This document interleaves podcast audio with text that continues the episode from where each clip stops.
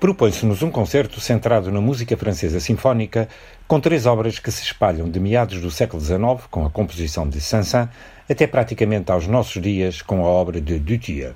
A primeira em programa será a suíte Péléas et Mélisande de Gabriel Fauré, uma das muitas revisitações musicais à história de Péléas et Mélisande.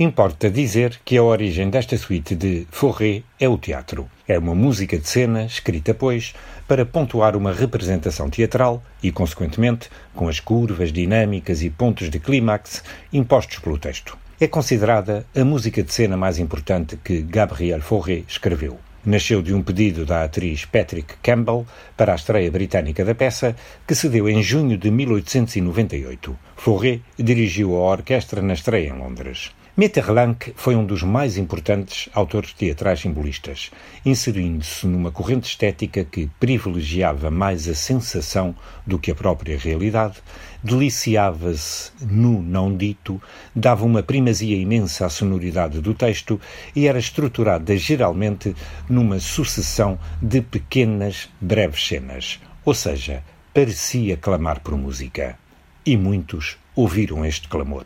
A obra de Metterlanck, no seu geral, foi até pela sua intrínseca musicalidade alvo do interesse de vários compositores. Recordemos Chausson, que musicou Serre Chaude, ou Paul Ducasse, com Ariane et Barbe Bleue. A peça Péléas et Mélisande, estreada em 1892, parece contudo ter apaixonado sobremaneira a sensibilidade musical. De facto, para além de Fauré, muitos outros por ela se apaixonaram. Debussy foi um deles e tomou-a como base literária da sua única ópera, e a sua introdução é estonteante.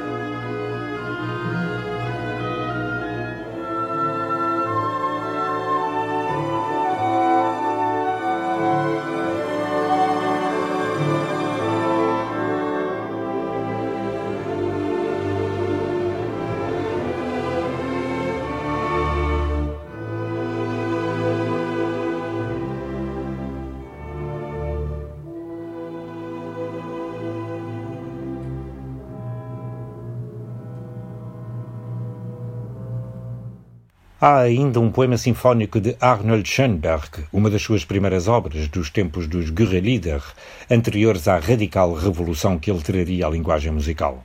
O seu Péléas, um de Mélisande, foi estreado em 1905 sob a sua direção e utiliza uma orquestra maciça capaz de enormes arrobos líricos e de grandes tiradas românticas.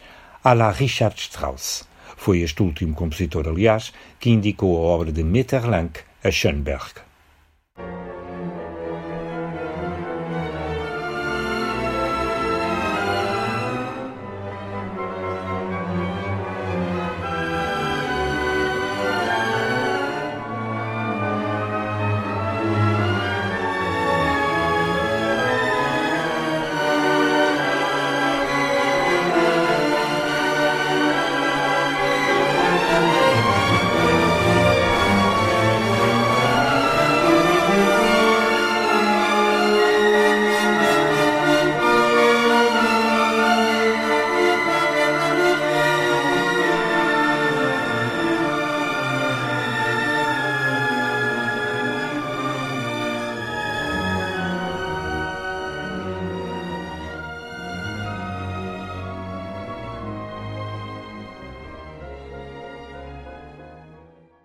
O compositor inglês Cyril Scott, que viveu de 1879 a 1970, também nos deixou uma abertura para Péléas and Mélisande, onde há trechos onde é conseguida uma enorme transparência.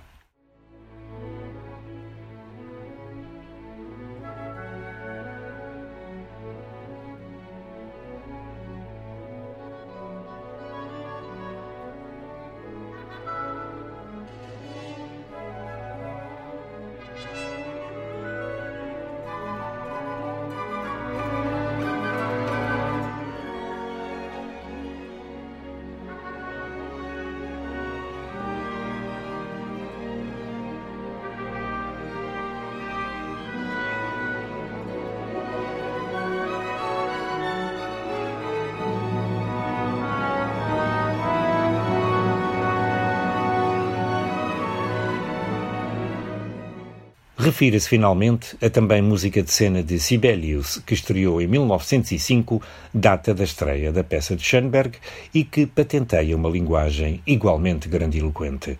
É curioso constatar que Metterlenck apaixonou os compositores do seu tempo, aquele em que florescia o simbolismo.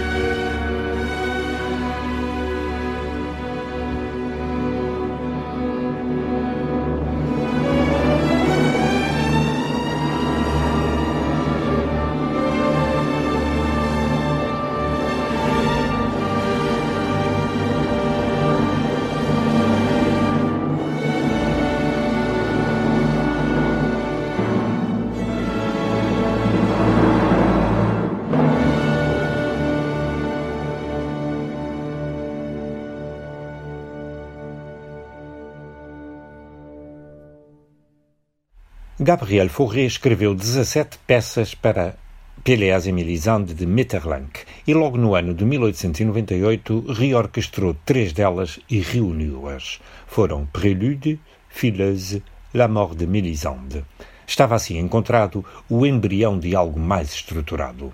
Depois intercalou a sicilienne e nasceu a suíte como a conhecemos e como vai ser apresentada. Por vezes, a suíte é apresentada com a canção de Melisande The King's Three Blind Daughters. Não será o caso. Num gesto que tem sido comum aos maiores e menores compositores ao longo da história da música, Fauré reaproveitou algumas peças suas anteriormente escritas. Assim, por exemplo, o terceiro andamento da suíte é uma reutilização da Siciliana para violoncelo e piano Opus 78. Isto é patentíssimo.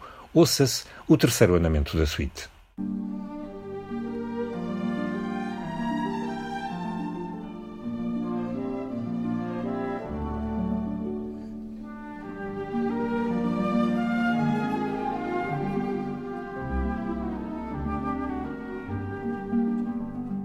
Ouça-se agora a Siciliana para violoncelo e piano.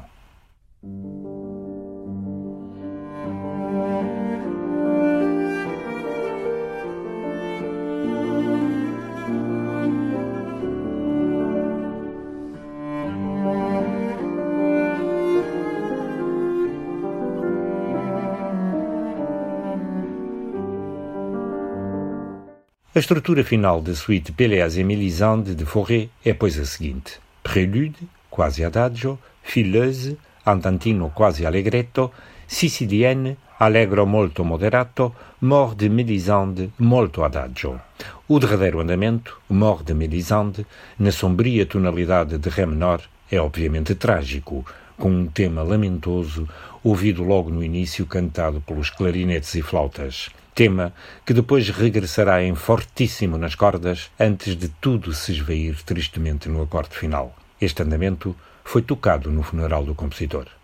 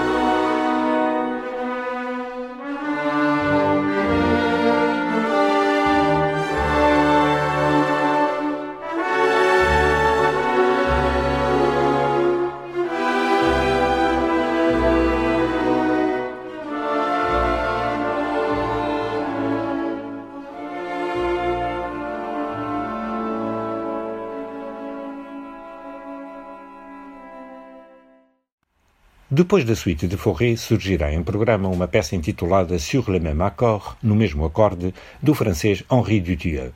É uma peça para violino solo e orquestra, com cerca de 10 minutos de duração, que foi escrita para Anne-Sophie Mutter e por ela estreada mundialmente em Londres a 28 de abril de 2002. Toda a obra é baseada num acorde de seis notas que se ouve desde o início da peça e que depois é manipulado de várias maneiras.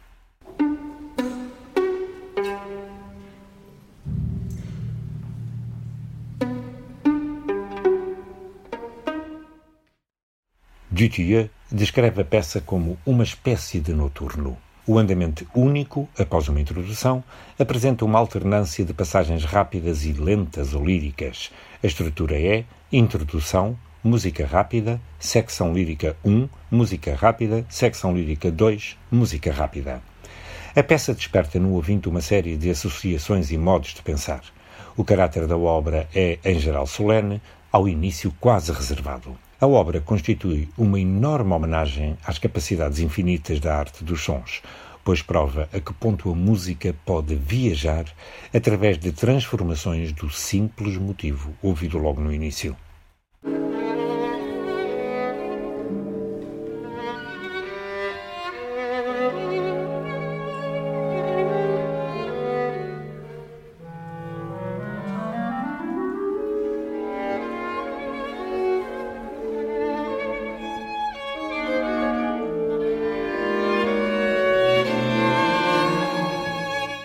A alternância lirismo-vivacidade na estrutura da obra confere-lhe um caráter de espontaneidade, mas esta impressão é desmentida pela sua longa gestação. Anne-Sophie Mutter recorda que tinha 16 anos quando a obra foi encomendada e mais de 30 quando ela foi terminada.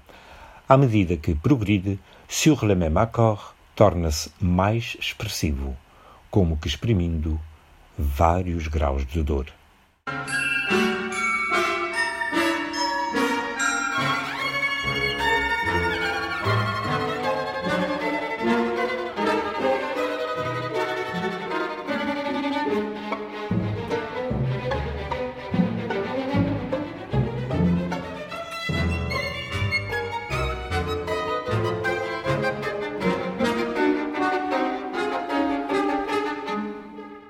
A voz do violino parece por vezes a de alguém que exprime o seu desespero.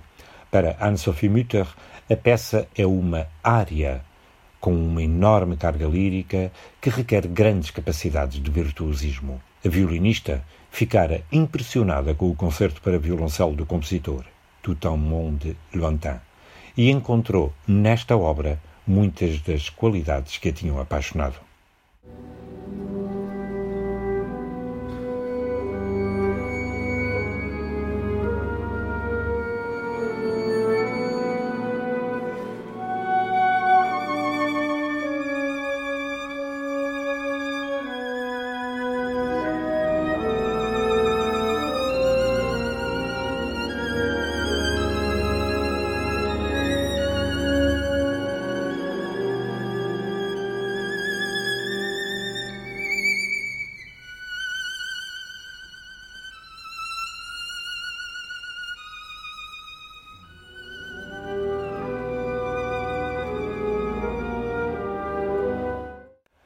Apesar de ter 55 como número de opus, a Sinfonia número 2 de Saint-Saëns é uma obra de juventude estreada em 1859, tinha o compositor 24 anos.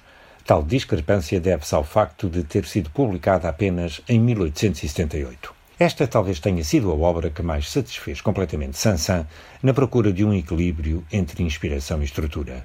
Foi certamente uma obra marcante, dado que o compositor só regressaria à forma sinfónica 27 anos depois, com a conhecida Sinfonia com órgão. Esta sinfonia, designada como número 2, foi estreada em França, na Salle Pleyel, em 25 de março de 1860, num concerto organizado pela Société des Jeunes Artistes du Conservatoire. Foi dedicada a Jules Padelou, que foi o maestro da primeira apresentação gaulesa. A estreia mundial dera-se em Leipzig, a 20 de fevereiro de 1859. Sansan teve na Alemanha um sublinhado reconhecimento da sua obra. Recordemos que em 1877 seria também estreada em Weimar, por iniciativa de Liszt, a sua célebre ópera Sansão e Dalila. A Sinfonia número 2 estrutura-se em quatro andamentos: Allegro marcato, Allegro appassionato, Adagio, Scherzo presto, Prestissimo. A sinfonia inicia-se com uma introdução lenta que vai adquirir muita importância no decorrer do primeiro andamento.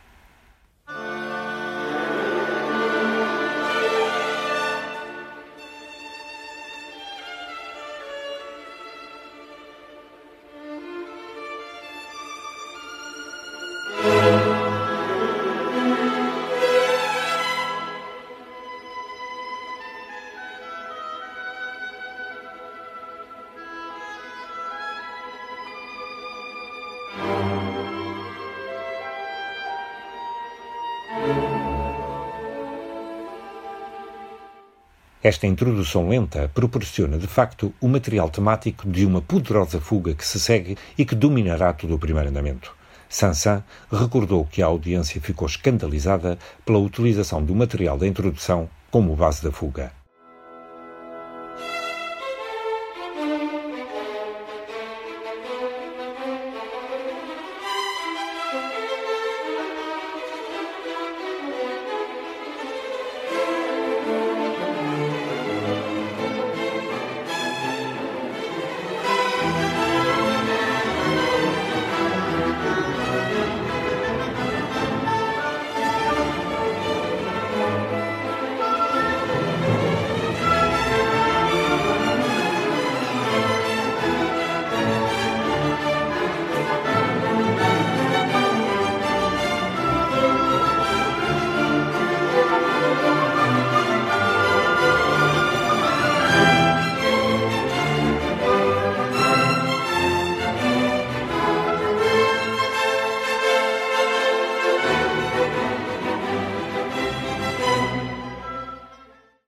O primeiro andamento desenvolve-se depois com enorme desenvoltura até ao seu final.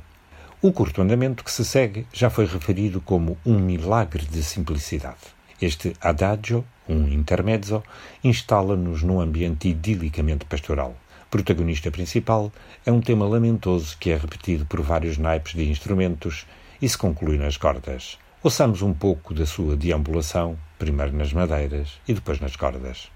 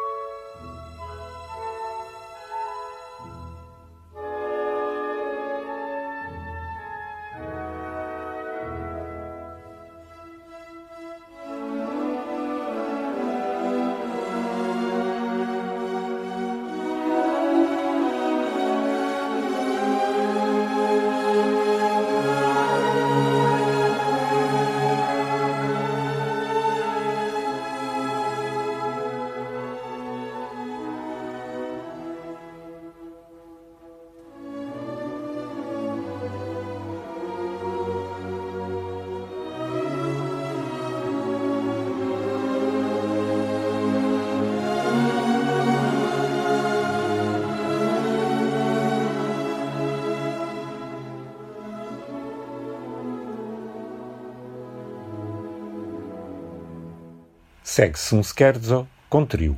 A particularidade deste andamento é que, como só ia acontecer, não utiliza a usual estrutura scherzo-trio-scherzo. Em vez da repetição do scherzo, após o trio, o andamento termina-se numa curta coda que emprega temas e motivos do próprio trio.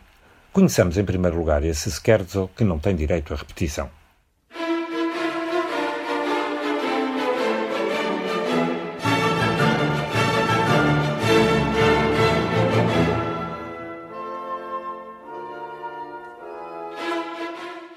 Depois surge o trio.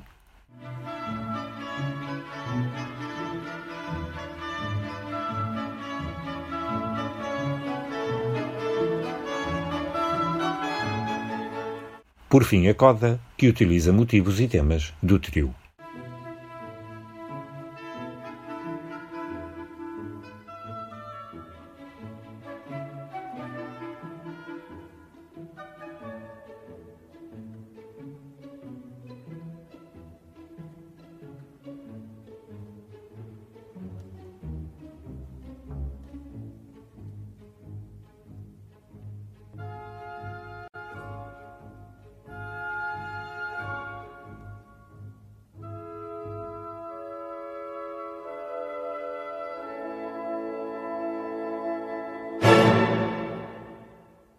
O andamento final, prestíssimo, consiste numa exuberante tarantela que encerra a obra num clima de indescritível alegria.